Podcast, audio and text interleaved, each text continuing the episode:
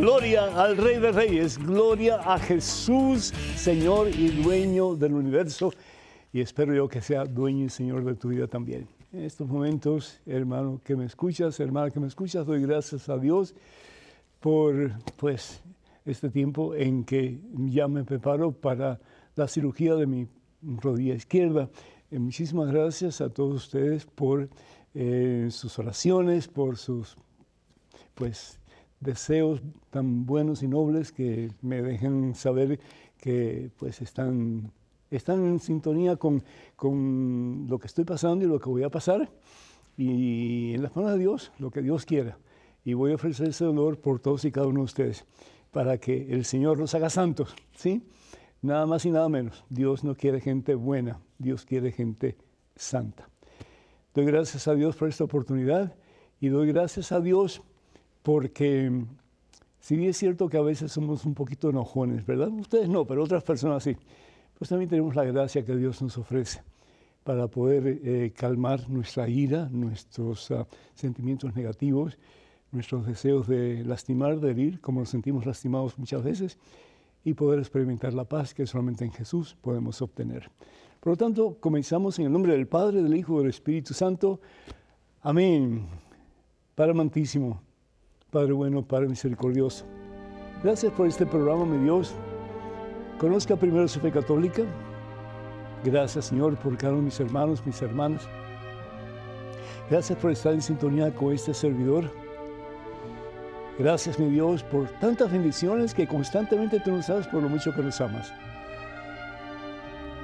Yo te pido, mi Dios, que más y más podamos ser ese espejo ya no empañado, ya no sucio, ya no sin brillo de la presencia de Jesús en nuestras vidas, pero que podamos ser esos auténticos espejos que proyecten, mi Dios, que reflejen la, presencia de Jesús en cada una de nuestras vidas, Señor. Para eso hemos sido creados, para eso hemos recibido el sacramento del bautismo, para unirnos a Jesús, para que uniéndonos más y más a Jesús podamos actuar como Jesús hablar como Jesús, servir como Jesús y sí, sobre todo amar como Jesús. Yo te pido por cada uno de tus hijos, oh Dios, bendícelo, Señor. Bendice a cada varón que me está escuchando, sea joven o sea ya adentrado en unos años como este servidor.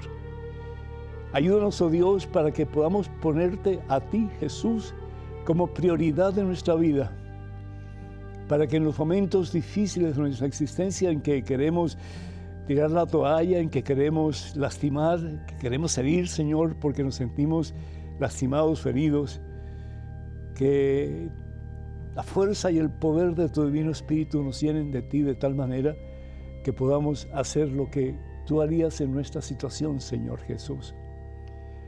Bendecir a aquel a que nos insulta, extender la mano a aquel que niega su mano hacia nosotros y sobre todo, Señor, mostrarle tu amor a través de nuestro servicio y de nuestras palabras, dando a entender a todos aquellos, especialmente a aquellos que nos hacen daño, que tú les amas, mi Dios, con un amor que no tiene límites, Señor, con un amor que es perfecto, Señor, con un amor que no desea otra cosa, sino que el bien de cada uno de ellos que podamos ser revestidos de ti, Señor, para en tu nombre poder revestir a todos aquellos con los que estamos enojados hoy día, con los que nos cuesta perdonar hoy día, con los que nos cuesta levantar al que está caído y nos ha hecho daño, al que está en una situación difícil y nos ha hecho daño, al que nos ha lastimado profundamente. Y dar la oportunidad, Señor, de que a través de nuestras acciones, de nuestras palabras, puedan ver un reflejo de Jesús en nosotros, mi Dios. Sana, Padre Santo, esta hija tuya.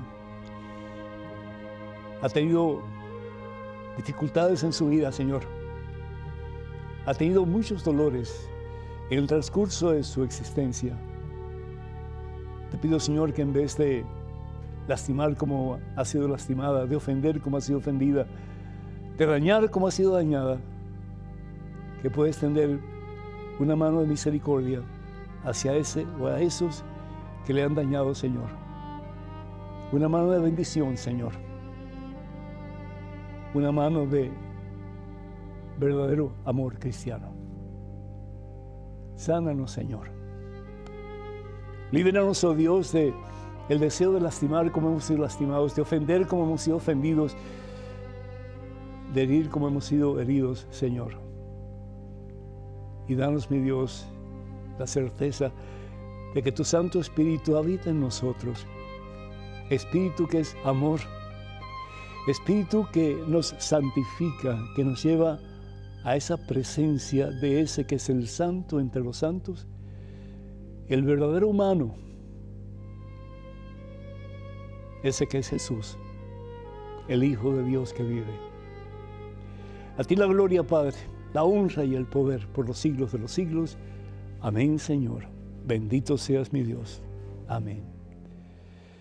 Ay, hermanos y hermanos, qué gusto estar con ustedes. Qué gusto, qué alegría el poder compartir la fe en ese en quien todo lo podemos y para quien todo es posible, que es Jesús el Señor. Doy gracias a Dios por Jenny de Lake Worth, Florida, que pide oración por Damaris, que Dios bendiga a Damaris en abundancia en este día por siempre. Juan Carlos de Santa Fe, Argentina, pide por su familia, Dios les bendiga a todos. Juan Carlos, gracias por tu eh, confianza en nosotros, invitarnos para que oremos contigo y por todos ustedes, por sus necesidades. Eustolia de Zaragoza, Florida, pide oración por Gabriel, por Karina y también por la familia. Muchas bendiciones para todos y cada uno de ustedes. Y Héctor de Pozuela, México, eh, ruega una oración por sus hijos, que Dios les bendiga en abundancia y que crezcan en santidad a través de tu ejemplo y del ejemplo de aquellos que están cerca de Jesús.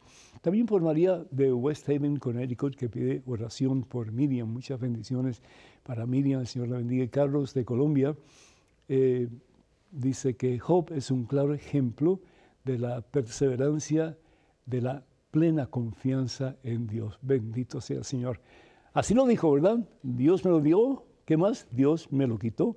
Bendito sea el nombre de Dios. Y por poner su confianza en Dios, Dios lo bendijo mucho más todavía y llegó a tener mucho más bendiciones en todo el sentido de la palabra. ¿Por qué? Porque cuando confiamos en Dios, las cosas suceden para nuestro bien y el bien de nuestro alrededor también, hermano. Y Carmen de Rochester, New York, pido oración por ella, que el Señor le bendiga en abundancia a Carmen y a toda su familia. Y pedimos también por todos aquellos que solicitan oración a través de nuestras redes sociales. Les recordamos que eh, estamos en los medios que voy a mencionar seguidamente los cuales son eh, Facebook, y me gustaría mucho ustedes si no están suscritos a Facebook que lo hagan por favor, que, porque regularmente les enviamos palabras de fe, de esperanza, de aliento que les puedan ayudar en su caminar con Jesús. Para inscribirse en Facebook o ir a Facebook, por favor, vayan a la siguiente dirección, facebook.com diagonal P. Pedro Núñez, facebook.com diagonal P. Pedro Núñez. Estamos también en Twitter, en Instagram y en YouTube. Y por favor vayan a la siguiente dirección, Padre Pedro Núñez, Padre Pedro Núñez. Y por favor tengan mucho cuidado con los perfiles falsos que piden dinero en mi nombre. Eso nunca lo haríamos a través de esos medios que acabo de sugerir. El tema de hoy es ante el enojo, ante el enojo, ante el enojo, paz. ¿Y qué es paz? Paz no es ausencia de problemas. Paz es presencia de Jesús en medio de nuestros más difíciles momentos, en medio de nuestras más terribles situaciones, en que sentimos que tenemos el derecho de agredir al otro, de lastimar al otro, de decirle 20 disparates al otro, porque al fin y al cabo nos sentimos que esa persona nos ha agredido, y no solamente físicamente necesariamente, pero sí en lo profundo de nuestro ser. Y sin embargo, el Señor nos dice, ante el enojo, paz. Y lo dice por una razón muy clara, porque si nosotros seguimos con el enojo, ¿qué es lo que va a pasar? Tu corazón y el mío se ponen a medida que seguimos con ese enojo, se pone más duro, se pone más duro. Y tal vez la persona con quien estamos enojados, pues ni está consciente de que nosotros tenemos ese sentimiento negativo hacia él o hacia ella. Pero los que sufrimos somos nosotros. Entonces el Señor dice, ¿y de qué te sirve? ¿De qué te sirve seguir enojada? ¿De qué te sirve seguir enojado si al fin y al cabo no vas a resolver nada positivo? Por el contrario. Miren, por ejemplo, el libro de Génesis, el capítulo 4, versículos 6 al 7. ¿Qué es lo que pasa? Dice aquí la palabra de Dios lo siguiente. Le está hablando a Caín. ¿Se recuerdan de Caín? Dice, Yahvé le dijo, ¿por qué andas enojado? ¿Por qué andas enojado y con la cabeza baja? Pues la razón por la cual andaba enojado y con la cabeza baja es porque él pensaba que su hermano Abel había presentado una ofrenda mucho más atractiva a Dios que lo que Caín había ofrecido. Y a veces nos pasa así la competencia, ¿verdad? Eh, competencia entre esposos, a ver quién puede tener más el cariño del hijo o de la hija. Competencia entre incluso miembros del clero, a ver quién tiene más, eh, no sé, más prestigio que el otro. Eh, entre predicadores, a ver quién recibe más aplausos que el otro. Eh, en, la fábrica o en el negocio en que estamos, a ver quién es el que, pues, el superintendente o el, dueño de la compañía le da palmaditas en la espalda a ese y a otro no. Y eso pues es degradante en todo el sentido de la palabra, pero eso nos quita la paz. Y de nuevo, la paz no es otra cosa, sino que la presencia de Jesús en medio de nuestros problemas y dificultades. Y eso es lo que le pasaba a Caín. Se había em, se, le había, se había perdido la paz. No tenía paz. Y por consecuencia no tenía Dios tampoco. Y le dice a Dios, si obras bien, andarás con la cabeza levantada. Si yo realmente no tengo eh, sentimientos de culpabilidad dentro de mí, si yo sé que las cosas que estoy haciendo están de acuerdo a la voluntad de Dios, yo no tengo por qué eh, sentirme avergonzado de nada. ¿sí? Pero sin embargo, eh, Caín sí está avergonzado de que él estaba envidiando la ofrenda de su hermano.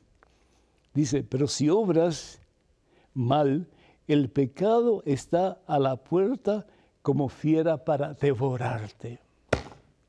El pecado está a la puerta de tu corazón, ¿sí? ¿Para qué? Para devorarte, para lastimarte, para echarte abajo, para hacer que te sientas que no sirves, que no vales, que eres una miseria y mucho más todavía, ¿no? ¿Y qué es lo que pasa? Era tanta la rabia de Caín, tanta la rabia, que dice la palabra de Dios, Caín dijo después a su hermano, no le hizo caso a Dios, no le hizo caso a Dios, más bien le hizo caso a sus propios instintos para vengarse, para lastimar a aquel que le había lastimado. Caín dijo después a su hermano Abel, vamos al campo. ¿Y qué sucedió? Tristemente, desafortunadamente, cuando estaba en el campo, Caín se lanzó contra su hermano Abel y lo mató. Por primera vez, un padre y una madre, Adán y Eva, ven correr la sangre de su hijo por la tierra. Uno ganó y el otro perdió. Pero realmente el que perdió fue Caín, porque desobedeció a Dios no tuvo paz en su corazón y tuvo que andar como judío errante, sin razón, sin consuelo, sin esperanza de ser perdonado. ¿Mm?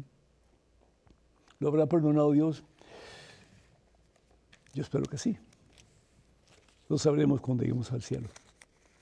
Pero por el amor de Dios, no permitan, dice la palabra de Dios, en Efesios capítulo 4, versículo 26 al 32, no permitas que tu enojo pase de la noche. Dice así, capítulo 4 del libro de Efesios, versículo 26 en adelante, enójense pero sin pecar. Es decir, sin maldecir, sin eh, herir a otra persona, sin irse a los puños. No, Enójense pero sin pecar, que el enojo no les dure hasta la puesta del sol, porque por si no al día siguiente es más fuerte, es más difícil de sacarlo del corazón. Pues de otra manera se daría lugar al demonio. Se, daría, perdón, se daría lugar al demonio. Y finalmente dice aquí abajo, en el versículo 31, arranquen de raíz de entre ustedes disjustos, arrebatos, enojos, gritos, ofensas y toda clase de maldad. Más bien sean buenos y comprensivos unos con los otros, perdonándose mutuamente como Dios os perdonó en Cristo. Ah, qué belleza, ¿no? Y si vamos a la carta de San Pablo a los romanos, en el capítulo 12, versículo 14, una, una frase, una palabra eh, un consejo que lo deberíamos aplicar diariamente, porque todos nos enojamos. Y la frase o el consejo es, maldice no, sino que bendice al que te maldice. Si hacemos eso, hermanos, mira, el enojo no va a durar pasada la noche. Y si nos enojamos va a ser algo superficial, algo que va a pasar, y vamos a tener paz en el corazón. Y al fin y al cabo, cuando tienes paz en el corazón, te conviertes en una persona más receptiva al amor. Y no solamente al amor de los hermanos, pero mucho más importante, al amor de Dios. No peque, no peque, enojándose unos con otros, porque al fin y al cabo no solamente pecamos cuando nos enojamos y seguimos enojados, pero el que se hace daño es lo mismo. Número telefónico para que se comuniquen con nosotros, 205-271-2924. 205-271-2924. Vamos a una pequeñísima pausa, hermanos, pero regresamos en cuestión de momentos. Así que, por favor, no se vayan, quédense con nosotros.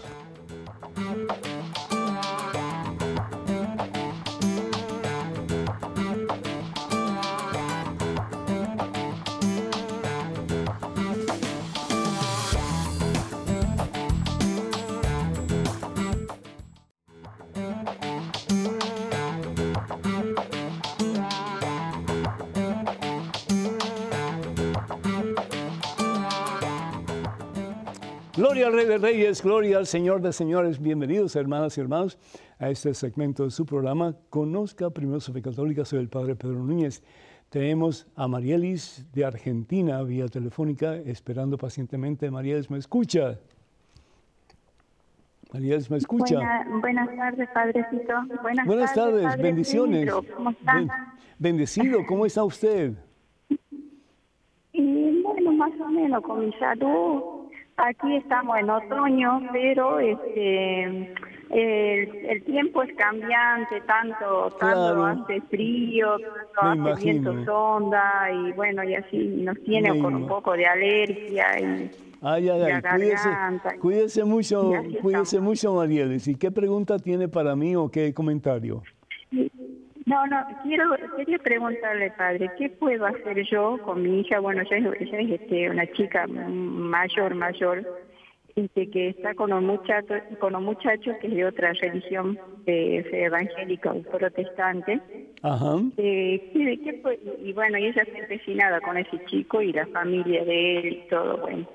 Esa sería una de las preguntas que puedo hacer yo. Y otra, este, si yo puedo, eh, pongamos, este, rezar el Santo Rosario, si uno puede rezar el Santo Rosario mientras está haciendo las, los quehaceres domésticos, por ahí uno está barriendo, está limpiando, uno puede ir rezando el Santo Rosario, es también válido. Qué, linda, María Liz. Pues eh, la respuesta primero, em, en relación a su hija, pues yo trataría de hablar de una forma sensible, una forma eh, una especie de diálogo con ella y yo le, les pondría mi, punto de vista y por qué ella quiere abandonar la fe de la iglesia que Jesús establece. Jesús no establece ninguna iglesia evangélica. Y hoy día eh, hay una proliferación de iglesias diferentes y uno dice, bueno, ¿y dónde estamos parados? ¿Cuál es la iglesia verdadera? La iglesia verdadera es la iglesia que Jesús funda sobre Pedro y demás apóstoles. Evangelio según San Mateo capítulo 16, versículo 18. Sobre esta piedra edificaré mi iglesia, una sola iglesia. pues yo lo hablaría en esos términos. Si ella quiere entender, bendito sea Dios. Eh, como dice la palabra de Dios, has ganado una hermana en este caso. Si no, pues entonces puedes decirle, mi hija, voy a estar en oración por ti, que el Señor te guíe, pero acuérdate que estás menospreciando la iglesia establecida por Jesús y te está yendo a una iglesia que es establecida por un hombre que nada que ver con la voluntad de Dios. ¿Por qué? Porque bien claro en el Evangelio según San Juan, capítulo 17, versículo 21, el Señor Jesús dice, Padre, que todos sean uno que todos sean uno como tú y yo somos uno. No, diferentes ramas de una iglesia o diferentes sectas de una iglesia. No, que sean uno. Entonces el mundo creerá que tú me has enviado. Puede estar hablando mucho por usted. No se ofusque, no se altere, no se enoje, simplemente hable con su hija. Y si ella persiste en hacer lo que ella está haciendo, pues ella es una persona adulta y la decisión por el fin al cabo la tiene que tomar ella delante de Dios. La otra cosa que es importante es que usted puede rezar cuando quiera y en la manera que usted sienta mejor. Lo importante es que ore. Dice San Pablo en su carta a los Efesios en el capítulo 6, versículo 18, oren constantemente. Entonces está bien orar en un momento de paz, de tranquilidad, en que usted pueda sentarse o puede estar, no sé, en, en algún lugar que sea inducivo de paz y que usted pues le hable al Señor y escuche lo que el Señor tiene que decirle. Esa es la oración, ¿verdad? Pero si usted está haciendo sus quehaceres y demás y quiere además de eso, pues añadir a su oración, rezando el rosario a diferentes horas, no hay ningún problema. Por el contrario, cada vez que oramos, la idea es de enfocarnos en el Señor eh, y de esa manera pues seguir uniéndonos más en una relación cada día más íntima con Cristo Jesús a través de la oración. Que Dios me la bendiga, cuente con nuestras oraciones. Tenemos un correo electrónico con una pregunta. Adelante, por favor. Que estoy muy triste y angustiada. No tengo trabajo y pensaba poner un negocio con mi mamá, pero el problema es que en donde vivo, Argentina, cobran muchos impuestos. Entonces lo que la mayoría lo que hace la mayoría es facturar un menor monto de lo que en realidad vende para tener que pagar menos impuestos. Pero yo no quiero hacer eso porque sería engañar. Mi mamá dice que no hay otra manera y se enojó conmigo. Me dijo que si se pagan todos los impuestos estaría trabajando para pagar y no quedaría nada para vivir. Y entonces no sé qué hacer. He intentado buscar trabajo en otros lugares, pero no consigo. Porque, por ejemplo, si me empleo en una tienda y dicha tienda abre los domingos, entonces tendría que trabajar los domingos y sería pecado. Leí que el cura de Ars dijo que los que no cumplen el descanso dominical se van derecho al infierno y me dio mucho miedo, así que no sé dónde trabajar. Hace años que estoy buscando trabajo y no consigo. Y no entiendo por qué Dios no me ayuda si lo único que quiero es tener un trabajo decente que no implique pecar. Por favor, aconséjeme y rece por mí. Gracias. Hassel. Hassel, que Dios te bendiga. Ay, cuánto te me gustaría decirte Hassel. Pues no pagues todos los ah, impuestos que tienes que pagar y de esa manera pues vas a tener un poquito de, plata para tus necesidades. Te comprendo perfectamente, pero bien dice el Señor, y le dice no solamente a Pedro, sino que a sus más cercanos colaboradores, sus apóstoles, den al César lo que es del César y den a Dios lo que es de Dios. Yo sé que muchas veces pues eh, cuesta porque no tenemos los medios necesarios yo te recomendaría un par de cositas. Primero que todo, que pongas tu confianza en Dios. Sí, Dios no te va a abandonar nunca. Y el Dios que te creó sin tu consentimiento va a estar ahí contigo en tu momento de necesidad para que tú puedas encontrar el trabajo que es meritorio y que te va a ayudar a tener una vida más o menos tranquila. Em, no, no discutas con tu mamá. No, porque ¿qué, ganas con eso? Yo siendo tú, primero de todo, y, esto lo he consultado y, creo que es importante, eh, ponerte en oración, de verdad, pero ponerte en oración y, ve a la iglesia y ora. Y pide al Señor que te dé sabiduría para que tú puedas discernir qué es lo que el Señor quiere para ti. Lo segundo que yo haría es hablar con el sacerdote de tu parroquia. Usualmente nosotros, como sacerdotes, conocemos muchas personas que pudieran ayudar, tal vez personas que necesiten emplomanía, personas que te puedan dar un buen trabajo y que no tengas que trabajar el día domingo. Yo hablaría con el sacerdote y les pondría la situación. Y si quieres tú comenzar un negocio, acuérdate que siempre al principio los negocios dan muy poco o no dan nada. Es a medida que tú pasas eh, en el negocio, haciéndolo funcionar, que comienza a dar el dividendo que tú esperas, ¿verdad? Así que, mm, si realmente quieres el negocio, ¿qué clase de negocio sería? Mm, ¿Sería un negocio que eh, sería diferente a la mercancía que venden otros negocios o sería algo parecido? Si es algo parecido, ten mucho cuidado porque eh, tal vez no vas a ser tan exitosa eh, económicamente a tener un negocio que la gente lo busca porque busca la mercancía que necesitan o que quieren o que desean.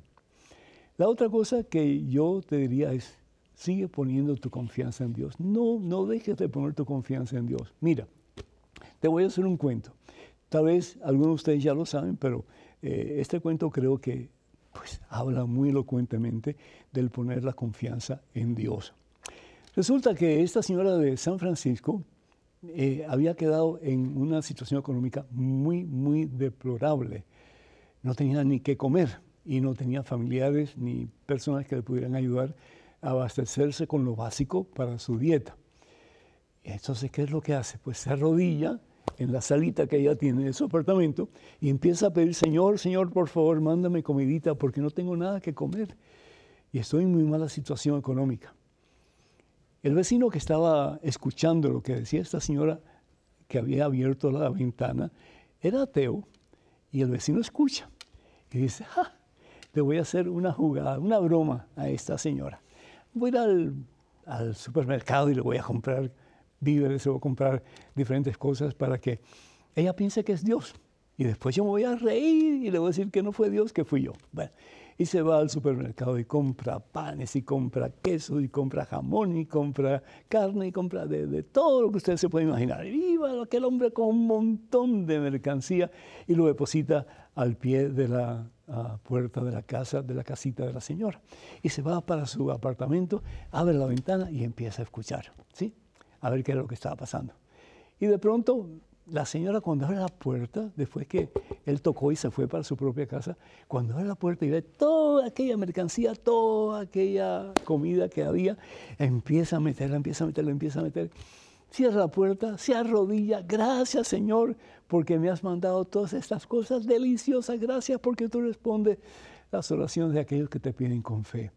Y aquel otro no se pudo aguantar y empieza a carcajearse. ¡Ey, tonta mujer! Eso no fue Dios quien te dio eso. Fui yo que fui al supermercado y te lo compré. Y la mujer se queda estupefacta y mira al Señor, se arrodilla de nuevo y empieza a orar, Señor, gracias porque utilizas hasta el mismo Satanás para hacer milagros. Confía en el Señor.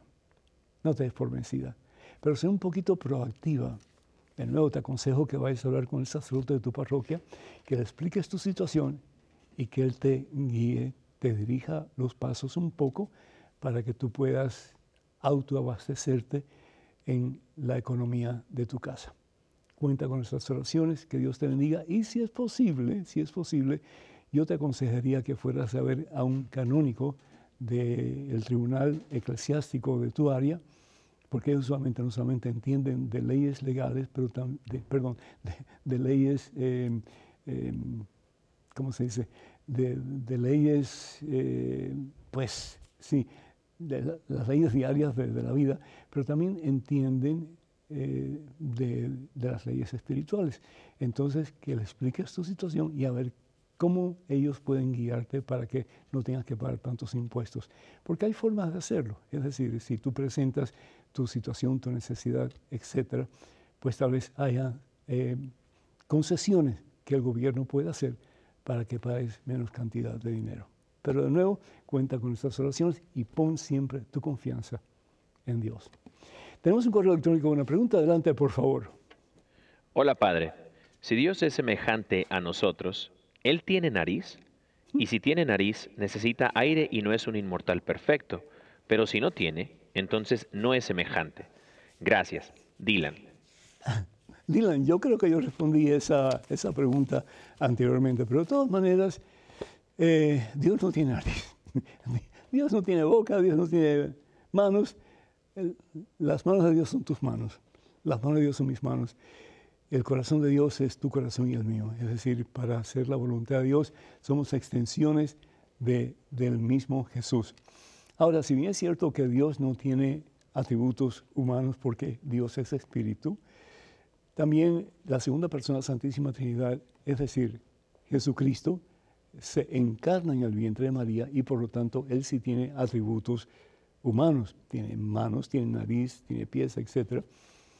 Y realmente pues es en su naturaleza humana, no su naturaleza divina. Acuérdate que en Jesús hay dos naturalezas, la humana, Él es total y completamente humano, y la divina, Él es total y completamente Dios. ¿sí? En su naturaleza humana, Jesús tiene nariz, tiene boca, tiene todo lo que tienes tú y tengo yo también.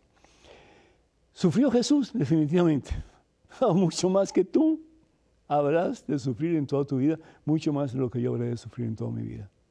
Porque Jesús sufrió, pero sufrió por amor a ti, por amor a todo el mundo, por amor específicamente por cada uno de nosotros. ¿Para qué? Para que no muramos eternamente, para que no vayamos al infierno, sino para que en Él tengamos vida y salvación eterna. En el Evangelio según San, perdón, en el libro de Génesis capítulo 1 versículo 27, hemos sido creados imagen de Dios, dice la palabra de Dios. Pero si bien es cierto que hemos sido creados imagen y semejanza de Dios, también es eh, la segunda persona Santísima Trinidad, Jesucristo, que se ha hecho uno como nosotros en todo, dice la palabra de Dios, menos en el pecado. ¿sí? ¿Para qué? Para que Él, uniéndose a nosotros en su humanidad, nosotros podamos ser elevados a la dignidad de hijos de Dios y un día estar en su presencia para siempre, en ese lugar donde ya no habrá más llanto ni dolor, sino que gozo y felicidad eterna, que es el cielo. Tenemos una llamada de Erika desde New Jersey. Erika, ¿me escuchas? Buenas tardes, padre. Un gusto poder saludarlo. Igualmente, Erika, bienvenida. Adelante con tu pregunta o tu comentario. Eh, sí, padre, verá. Bueno, primeramente agradecerle mucho por todas sus enseñanzas que nos ayudan muchísimo. Gracias. Y la preguntita que le voy a hacer, el, sería, no pregunta, sería un consejo que me pueda dar con una amiguita. Ah, hace siete años yo estuve en un retiro con usted en New Jersey, acá en, en por Union City. Ah, qué bien. Ah, sí, y en este retiro, en la noche, en lo que yo estuve durmiendo, tuve un sueño con mi amiga, ¿verdad? Y todo esto se remonta desde esa, desde ese tiempo para atrás, siete años atrás. Eh, la soñé en una forma bien extraña, vestida de negro mirándome saliendo del, retiro. Ahora, después de eso, yo sentí la necesidad de invitarla a un retiro. Ajá. La invité al retiro, pero ella me dijo sí y a última hora me dijo no. Y bueno, el cupo se lo di a alguien más y invité a alguien más al retiro. Luego alguien más hizo lo mismo, la invitó a otro retiro y pasó lo mismo. Ahora, ¿a qué voy? En todo este tiempo ella ha venido en un proceso bien difícil. Ella ha pasado yendo de iglesia en iglesia, diferentes templos, diferentes lugares. Eh, y se ha acumulado tantas cosas en ella que ahora mismo ella está en un proceso de que está con una ansiedad tan elevada que la están teniendo que medicar. Yo la he invitado muchas veces antes al Santísimo que vaya ya. Primera vez que lo hace este viernes que pasó, la semana pasada. Fue y me dice, yo fui, pero yo no siento nada. Te expliqué más o menos cómo el Señor obra en nuestras vidas. Ahora, ¿qué consejo me puede dar usted? ¿Cómo puedo acercarme más a ella para que ella se abra al Señor? Muchísimas gracias, Erika. Muy amable y muy interesante tu pregunta. Ante todo, tenemos que aclarar que los sueños no necesariamente son de Dios. Puede ser que sí, puede ser que no, ¿verdad? Estaba leyendo aquí la palabra de Dios de Siracida, del capítulo 34, versículo, pues, eh, uno en adelante, dice, los sueños dan alas a los insensatos. Y nada que ver contigo, ¿no? Pero esto es lo que dice. Versículo 3, los que se ven en sueño no son más que un reflejo de la persona que está viendo su propia imagen. Versículo 5, predicciones, visiones y sueños son tan vacíos como los fantasmas de una mujer encinta. Versículo 6. A menos que te sean enviados como una visita del Altísimo, no prestes atención. Yo creo que en tu caso tal vez hay eh, parte de verdad en que tu sueño fue como una especie de revelación de Dios para alertarte a la situación de tu amiga. La ves vestida de negro, pero tu amiga como que eh, rehúsa el eh, recibir tus consejos y aplicarlos. Y al fin y al cabo, pues tus consejos son buenos consejos. Lo primero que yo haría es, ten empatía, pero no simpatía. Son dos cosas diferentes. La simpatía es que tú te envuelves en el problema de tu amiga a tal punto de que ese problema se convierte en tu propio problema. Y de acuerdo a pues, los parámetros psicológicos, eh, eso es malo porque entonces no la puedes ayudar porque estás metida a tal punto en el problema de tu amiga que pierdes sentido de dirección y lo que es correcto para ayudarla a ella. Empatía es que tú pues ves el problema de tu amiga, sientes el deseo de ayudarla, pero sin tú envolverte en ese problema como si fuera tuyo. Y ahí tienes que tener mucho cuidado y saber la diferencia. Yo siendo tú buscaría un director espiritual que te pueda ayudar a discernir hasta qué punto tú puedes ayudar a tu amiga y hasta qué punto no. Porque a veces eh, Satanás utiliza situaciones en que uno trata de ayudar a una persona y lo que uno hace es meterse en el hoyo de esa persona y después cuesta mucho trabajo salir. Eh, búscate un director espiritual, una persona que realmente esté caminando en santidad o que esté tratando de caminar en santidad y explica la situación, lo que me has dicho a mí. Y pídele al Señor que te ayude, a, Jesucristo pídele que te ayude y que envíe una doble porción de su Espíritu Santo sobre ti para que tú con la sabiduría de Dios puedas discernir lo que es correcto y lo que no es. Y de esa manera poder, poder ayudar a tu amiga. Yo te felicito por tu deseo de ayudarla. Eh, por supuesto que no ibas a sentir nada al principio. Es decir, es igual que cuando tú vas a la playa y te pones delante del sol, pues te, sientes con calor, pero nada pasa. Supuestamente, nada pasa. Pero después de un día o algo así, vas a ver que tu piel se ha bronceado, se ha bronceado. ¿Y por qué? Porque los rayos del sol han penetrado tu, dermis, tu piel. Lo mismo ocurre con el Señor. A veces vamos delante del Santísimo y como que nada pasa. Sí pasa, lo que no estamos conscientes de lo que está pasando. Y lo que está pasando es que el Señor nos está transformando más y más si así le permitimos. Entonces, pues, eh, sigue ayudando a tu amiga, pero ten cuidado de no meterte en el hoyo con ella. Busca un buen director espiritual que te ayude a tomar decisiones correctas según la santa voluntad de Dios para ayudarla a salir del hoyo en que está metido y comenzar una vida nueva en Cristo Jesús. Cuenta con estas oraciones. Dios te bendice. Tenemos en estos momentos un correo electrónico. Adelante con la pregunta, por favor. Hola, Padre Pedro. Le saluda Karen Mendoza desde Nicaragua. Soy católica practicante y viendo WTN me surgieron las siguientes preguntas. Si una persona cree en Dios pero no pertenece a nuestra iglesia y muere, ¿puede ir al purgatorio si es que no cometió pecado mortal? ¿Puedo a través de la práctica de la indulgencia plenaria ayudarla a salir del purgatorio? De antemano agradezco su respuesta. Dios lo bendiga. Muchísimas gracias, Karen, muchísimas gracias. Yo no sé cómo puedo decir que una persona eh, está en estado de gracia, pero no va a la iglesia. No tiene sentido, porque, es decir, es igual que, que si, no sé, alguien muy importante eh, un rey, una reina, quien sea, te invita a un banquete en tu honor y tú buscas un montón de excusas para no ir, no vas. Eso como que es un desaire para la persona que te está invitando, ¿no es cierto? Pues en este caso no es un rey cualquiera ni una reina cualquiera, es el rey del universo. Es Jesús que te está invitando a ti para que tú puedas recibir el maravilloso don que Él te quiere dar, que es su palabra que sana, que libera, que transforma, que renueva, que salva, la palabra que escuchamos en la Santa Misa. Y después el banquete eucarístico en que el mismo Jesús, su cuerpo, su sangre, su humanidad, su divinidad, su alma, se da completamente por amor. ¿Para qué? Para que tengamos en él fuerza, autoridad, poder sobre el mal, para caminar en el camino de la victoria, que al fin y al cabo es el mismo Jesucristo. Y es el camino, la verdad, la vida. el que cree en mí, es decir, el que viene a mí, vivirá para siempre. Entonces, yo no sé cómo podemos decir que una persona que no va a la iglesia, que no va a misa, que no se nutre de la palabra de Dios, de la Santa Eucaristía, puede entrar en el cielo, porque estamos dando la espalda a Dios. A no ser que sea una persona que no tenga conocimiento en absoluto de lo que realmente Dios le está pidiendo. Vamos a pensar que, Dios en su infinita misericordia eh, perdona a esta persona, que tal vez no por conocimiento mm, de que estaba haciendo algo mal, pues no iba a la iglesia, no iba a misa.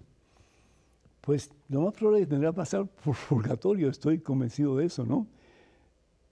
¿Y qué es el purgatorio? Es un proceso de purificación para poder entrar en la presencia del todo santo, todo puro, todo perfecto que es Dios. No sé cuánto tiempo, pero definitivamente tus oraciones, particularmente las indulgencias que tú puedas recibir, las puedes utilizar para esa persona amiga tuya, si esa persona realmente pues em, está en el purgatorio. Vamos a lo que dice la carta de San Juan, primera de Juan, capítulo 4, versículo 16. No, perdón, la carta de Santiago, la carta, de Santiago, capítulo 5, versículo 16, dice, la súplica del justo tiene mucho poder. Y eso yo lo aplicaría a ti. Eh, toma tiempo para orar por ella, toma tiempo para ayudarla espiritualmente, pero de nuevo, ten cuidado eh, con pensar que ella ya está en el cielo cuando realmente solamente Dios lo sabe. Que Dios te bendiga, mi hija, y cuenta con mis oraciones, tanto por ti como por tu amiga, que ya partió de este mundo hacia la presencia de Dios. Bendito sea el Señor. Tenemos una llamada de Edgar desde Lima, Perú. Eh, Edgar, ¿me escuchas? Aló, buenas tardes, padre. Buenas tardes, Edgar. Dios te bendice. Bendecido en victoria y gusto de escucharte, mi hijo. Adelante, por favor. Sí, bueno, bueno, mi pregunta es la siguiente. En mi caso, yo eh, iba a ser lo que es protestante, el de Jehová, pero a las finales, bendito sea Dios y el Espíritu Santo, que por medio de un amigo me invitó a hacer la confirmación. Ajá. Es así que yo soy devoto del Espíritu Santo y como diría el Beato y Wagner, la fe católica es la vocación de mi vida. Por eso también quiero hacer esta pregunta porque desgraciadamente yo como cristiano, como católico, sufro varios ataques por ser simplemente cristiano católico. Uno de ellos es por qué tu iglesia es romana, que a las finales Jesús mató, fue matado por los romanos y la de siempre, la, que la iglesia católica es la ramera del apocalipsis. yo no sé qué responder porque yo en lo personal soy muy eucarístico, yo sí creo en el pan de día bajado del cielo, pero esos ataques hay veces que ¿Dónde está en la Biblia, Edgar, dónde está en la Biblia? ¿Dónde? ¿Dónde? Dile a esa persona que te busque, ¿dónde está en la Biblia? Que diga explícitamente que la Iglesia Católica es la ramera de Babilonia. Si vas al Apocalipsis capítulo 17, no dice nada de que es la Iglesia Católica. Más bien, la ramera de Babilonia es dos ciudades que hicieron mucho daño a la cristiandad en su comienzo.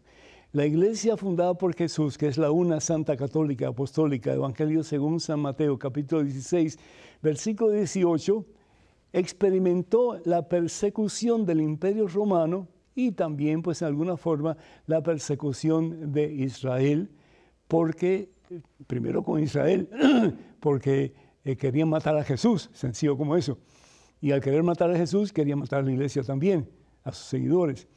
Pero también el imperio romano mató, pero, pero una increíble cantidad de gente, tanto así que el emperador Nerón, en su jardín, puso un montón de cruces y crucificó un montón de cristianos y les prendió fuego para que por la noche su jardín fuera iluminado con eh, la quema de estas personas que creían y vivían para, para hacer de, sus vidas eh, un ejemplo y un testimonio del poder de Dios, que al fin y al cabo, dice el Señor Jesús, ¿de qué te sirve ganar el mundo si pierdes tu alma? Estas personas optaron por perderlo todo, pero lo ganaron todo al tener a Jesús como Señor dueño.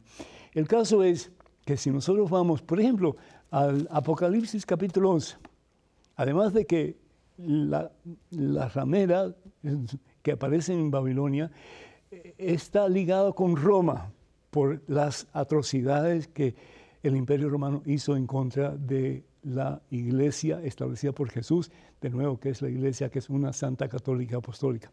Pero vemos aquí, Apocalipsis 11, y yo, yo no sé, a veces la gente habla tanta basura y siembra tanto veneno y tanta confusión que en vez de ser nosotros instrumentos de Jesucristo, somos instrumentos de Satanás. ¿Sí? Y, todo en contra de la Iglesia Católica, todo en contra de la Iglesia Católica. ¿Por qué? Porque Satanás está enojado, porque quiere destruir la Iglesia Católica, pero el Señor Jesús ha dicho, los poderes del infierno jamás, jamás, jamás la podrán vencer. Fíjate, aquí dice, de nuevo, Apocalipsis capítulo 11, versículo 8. Ahora sus cadáveres, ¿los cadáveres de quién? De los cristianos, están tendidos en la plaza de la gran ciudad. ¿Y cuál es la gran ciudad? Babilonia, ¿sí? A los que los creyentes llaman Sodoma o Egipto. ¿Por qué? Porque ahí mataron cantidad de gente. En la que también su Señor fue crucificado. ¿Dónde fue crucificado Jesús? Mm, en las afueras de Jerusalén. En un lugar que se llama el Calvario o el Golgota. ¿Y quién lo crucificó? Los romanos y los judíos. Los judíos, claro, pues lo que hicieron fue decirle a, los gobernantes romanos de aquel lugar, de Jerusalén, mátenlo, crucifíquenlo. ¿Y quiénes lo mataron? Los romanos. Esa es la gran ciudad, la Babilonia de estos tiempos y a la que Juan se refiere. No a la Iglesia Católica, porque a la Iglesia Católica lo que sufrió la cantidad de masacre, la cantidad de hombres, mujeres, jóvenes, niños, pero matados de una forma despiadada totalmente. Si no eran quemados, eran presa de los leones y de los animales salvajes, y otros pues degollados, de todo. Y decimos que esa iglesia es la iglesia que es la Babilonia, la ramera, Santísimo Señor, deberíamos estar de rodillas pidiendo perdón. Bueno, cada cual con su condena, ¿no es cierto? Pero hay que seguir predicando. Bendito sea Dios. Gracias, Edgar, te agradezco. Este momento es un correo electrónico. Una pregunta, adelante, por favor. Estimado Padre Pedro, no gracias por regalarnos ese programa que tanto nos enseña sobre la fe católica. He escuchado a algunos sacerdotes decir que si nos encontramos en pecado, nuestro Señor no escucha nuestras oraciones. Entonces me pregunto, si todos pecamos todos los días, ¿a quién le va a escuchar las oraciones el Señor? ¿Cómo le vamos a pedir perdón si Él no nos escucha porque estamos en pecado? Atentamente, Arturo de Heredia, Costa Rica. Muchísimas gracias, Arturo. Vamos al Evangelio según San Juan. Un momentito aquí. Evangelio según San Juan.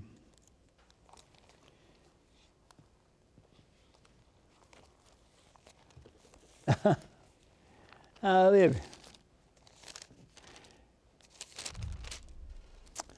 Ay, ay, ay.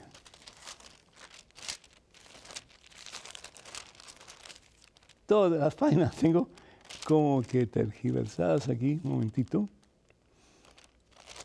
Pero lo voy a encontrar, lo voy a encontrar, porque el que busca, encuentra. Más tarde o más temprano lo voy a encontrar.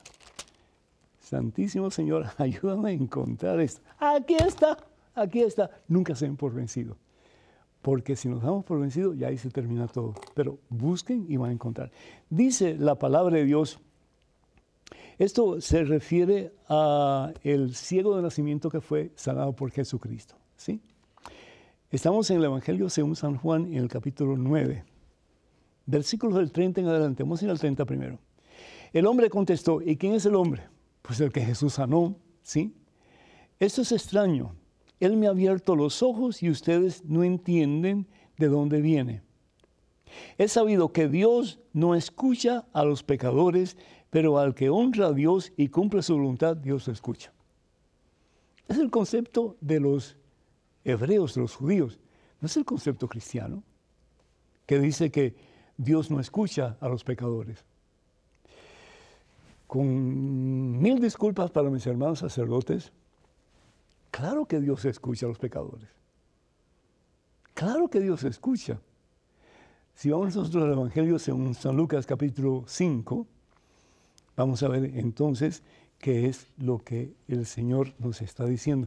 Evangelio según San Lucas capítulo 5, y aquí está, dice, no he venido por los sanos, sino por los pecadores. ¿Y qué es lo que le dice Jesús al ladrón que estaba a su mano derecha? cuando le dice, Señor, acuérdate de mí cuando entres en tu reino. Él está en pecado. Y sin embargo, él tiene la osadía, porque si él fue crucificado, los pecados de este hombre, que le pide a Jesús que se acuerde de él cuando está en su reino, tiene que haber sido múltiples pecados. Porque para los, para los romanos, el levantar una persona en, alto, es decir, crucificarlo, era para que sus pies no tocaran la tierra. Y la razón por la cual no querían que sus pies tocaran la tierra es porque esa persona era tan odiosa, tan vil, tan pecadora, tan miserable, que pensaban que sus pies al tocar la tierra infectarían la tierra con su maldad.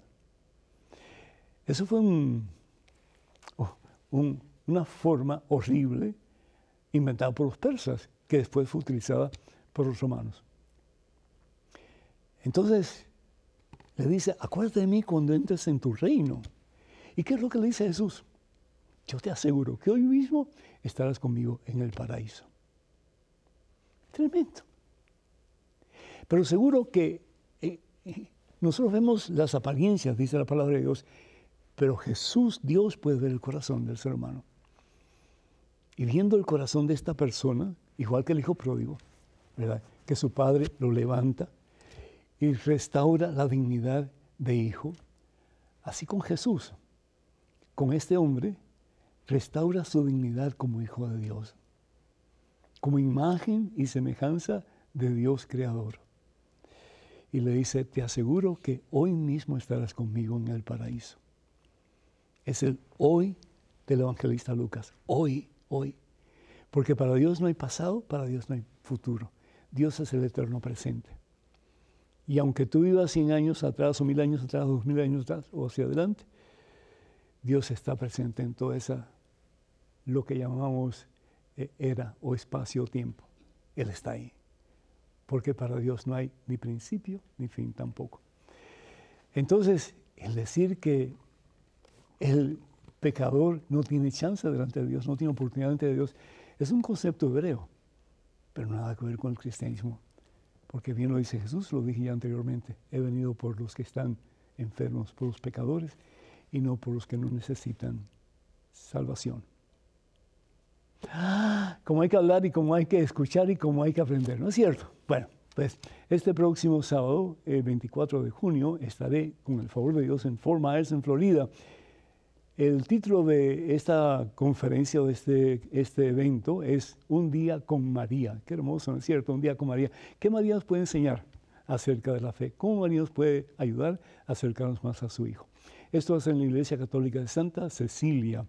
Para más información, por favor, comuníquense o llamen al número telefónico que aparece en pantalla 786-230-4270. Repito, 786 230 304270.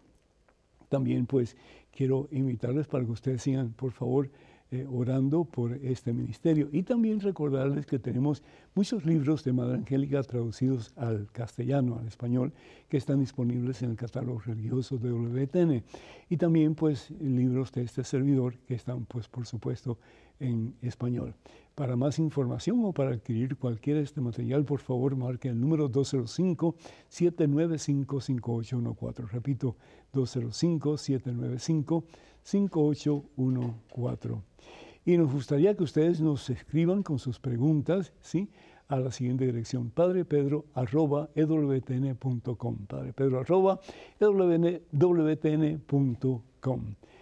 Que el Señor les bendiga abundancia este día por siempre, los colme de su santa paz, en el nombre del Padre, del Hijo, del Espíritu Santo.